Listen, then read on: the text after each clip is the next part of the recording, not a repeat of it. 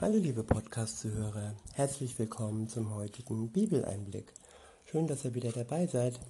Heute habe ich für euch ähm, den letzten Abschnitt von dem 52.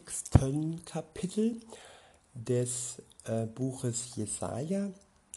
Und zwar ist es ähm, Vers 13 bis 15 von Kapitel 52 Jesaja und im Anschluss dann direkt das komplette Kapitel 53 ebenfalls aus dem Buch Jesaja. Ich benutze wieder die Übersetzung Neues Leben und ähm, in diesen Abschnitten geht es um einen Menschen, um eine Person. Ja, es wird hier eigentlich Jesus beschrieben, ob es wirklich um die direkte Vorausschau Jesu geht, möchte ich jetzt nicht sagen, aber es geht um die Eigenschaften, die Jesus dann am Ende seines Wirkens an den Tag legt. Insofern ist es schon fast eine detailgetreue Beschreibung, Vorausschau auf Jesus. Ähm, ich beginne, ähm, der erste Abschnitt ist überschrieben mit der leidende, leidende Diener Gottes. Ab Vers 13 heißt es, siehe, mein Diener wird sein Ziel erreichen. Er wird sich erheben und emporgehoben werden. Er wird erhaben sein. Ja, auch Jesus hat sein Ziel erreicht. Jesus hat seinem Vater gedient. Und er hat vor allem auch, nicht vor allem, er hat auch uns gedient. Er hat der gesamten Menschheit gedient mit dem, was er getan hat am Ende seines Wirkens. Und er wurde auch erhoben am Christi Himmelfahrtstag, zurück erhoben in den Himmel. Und er wird und er ist erhaben über allem und über alles. Und weiter geht es in Vers 14, dort steht, er war so entstellt dass sein Aussehen kaum mehr dem eines Menschen glich, und viele waren entsetzt, als sie ihn sahen.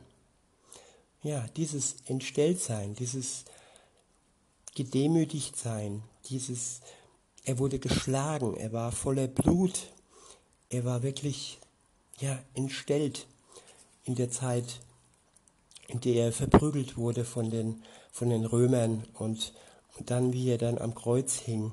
Es war sicher ein ganz schrecklicher Anblick für die, die ihn kannten.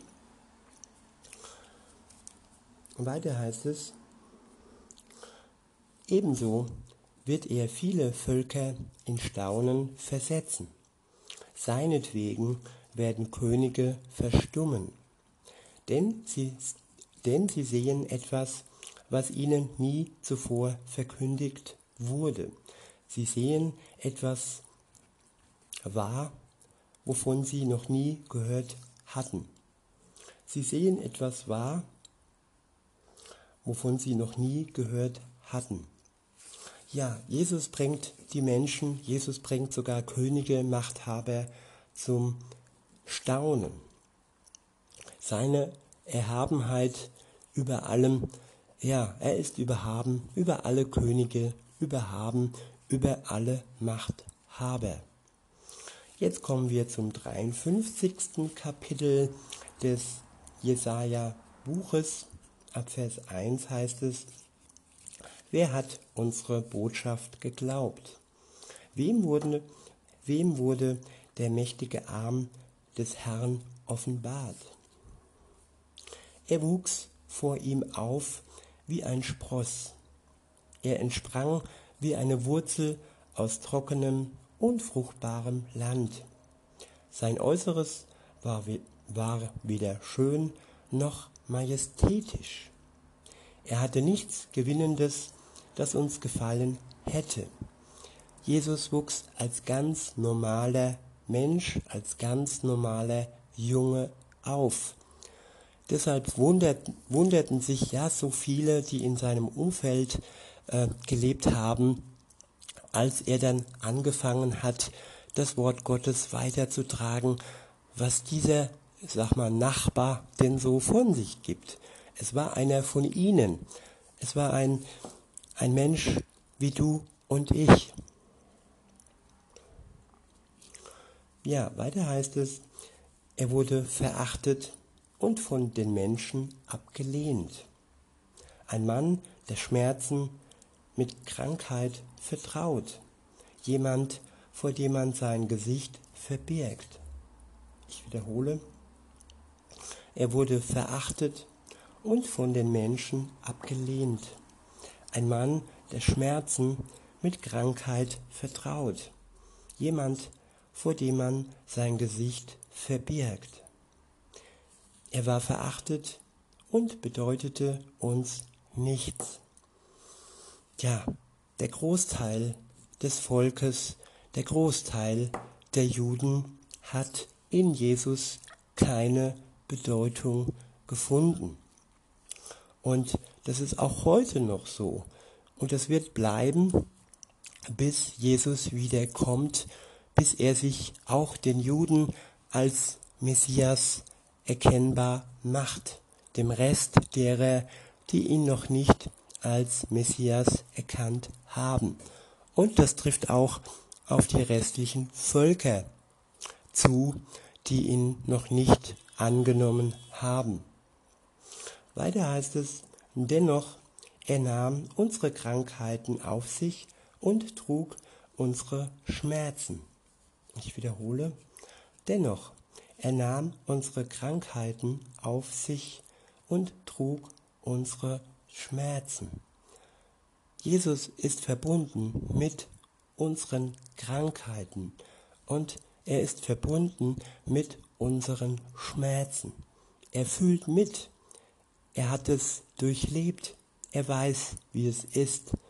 Ich denke, auch er hatte Schnupfen und er hat es überlebt.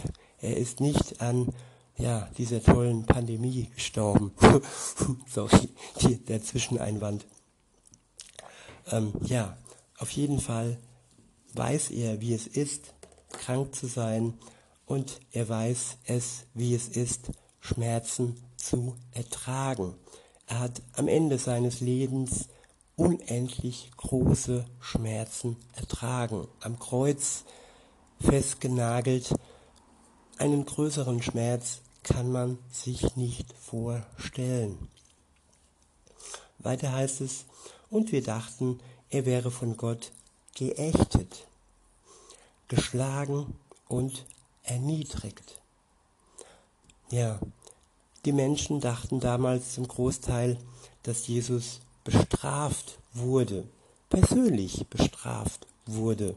Aber nein, er wurde nicht persönlich bestraft, er hing da am Kreuz ohne persönliches Urteil. Heutzutage würde man sagen, es wäre Fake News gewesen, es war eine Lüge, es war zusammengesponnen. Die Gründe warum er verurteilt wurde, waren keine Gründe, dass man einen Menschen so zum Tode erniedrigt und umbringt. Auch heute gibt es noch Fehlurteile. Aber in Wirklichkeit war es kein Fehlurteil. Es war ja das Urteil, das die Menschheit trifft, bis heute trifft. Das Urteil heißt heute bis heute schuldig. Wir sind nicht heilig. Ich, du, kein Mensch war jemals so heilig und so ohne Schuld wie Jesus. Er, er ist für uns gestorben, weil wir es nötig haben.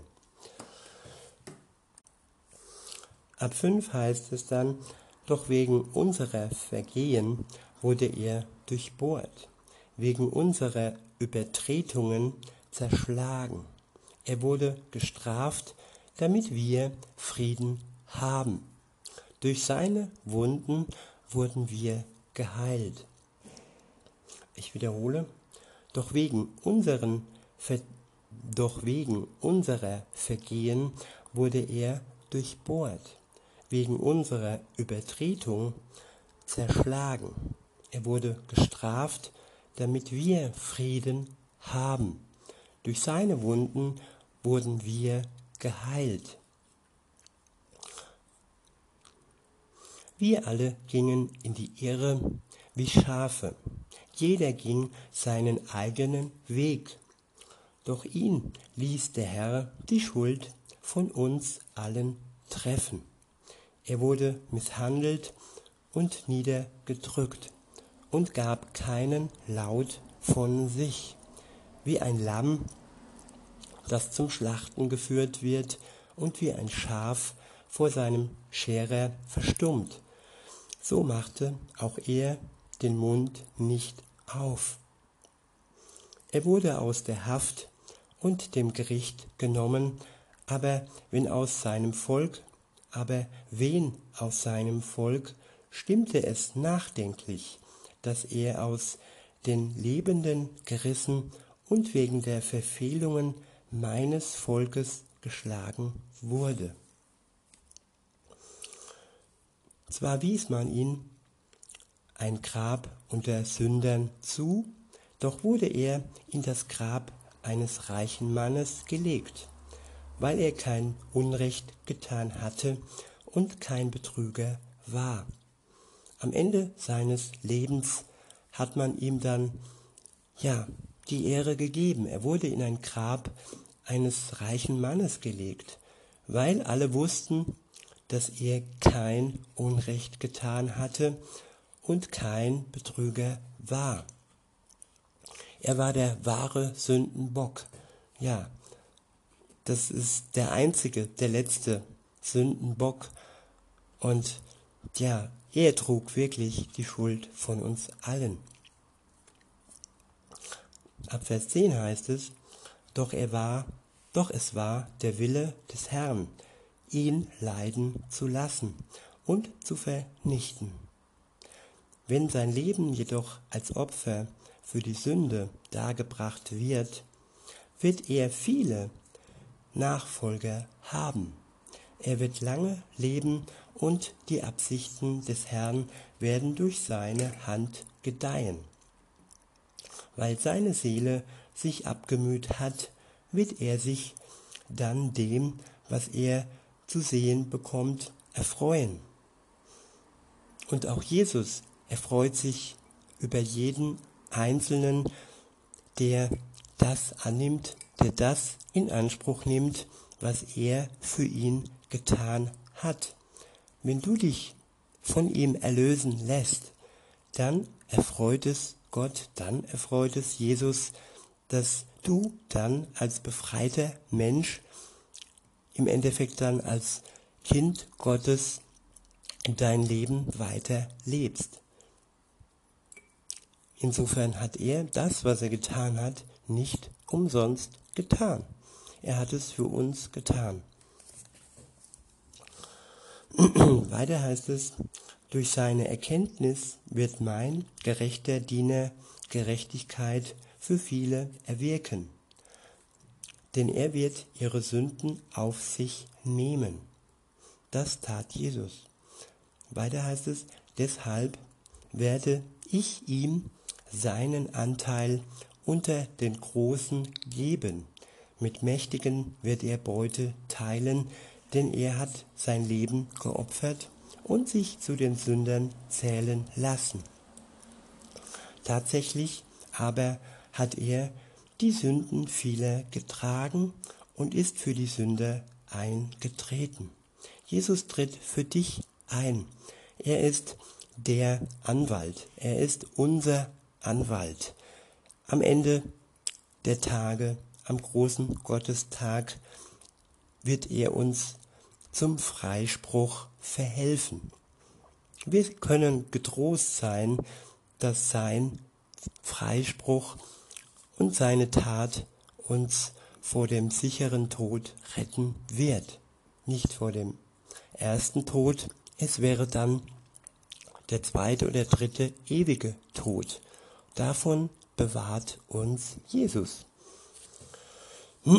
Weiter heißt es, beziehungsweise das war das Ende des Kapitels.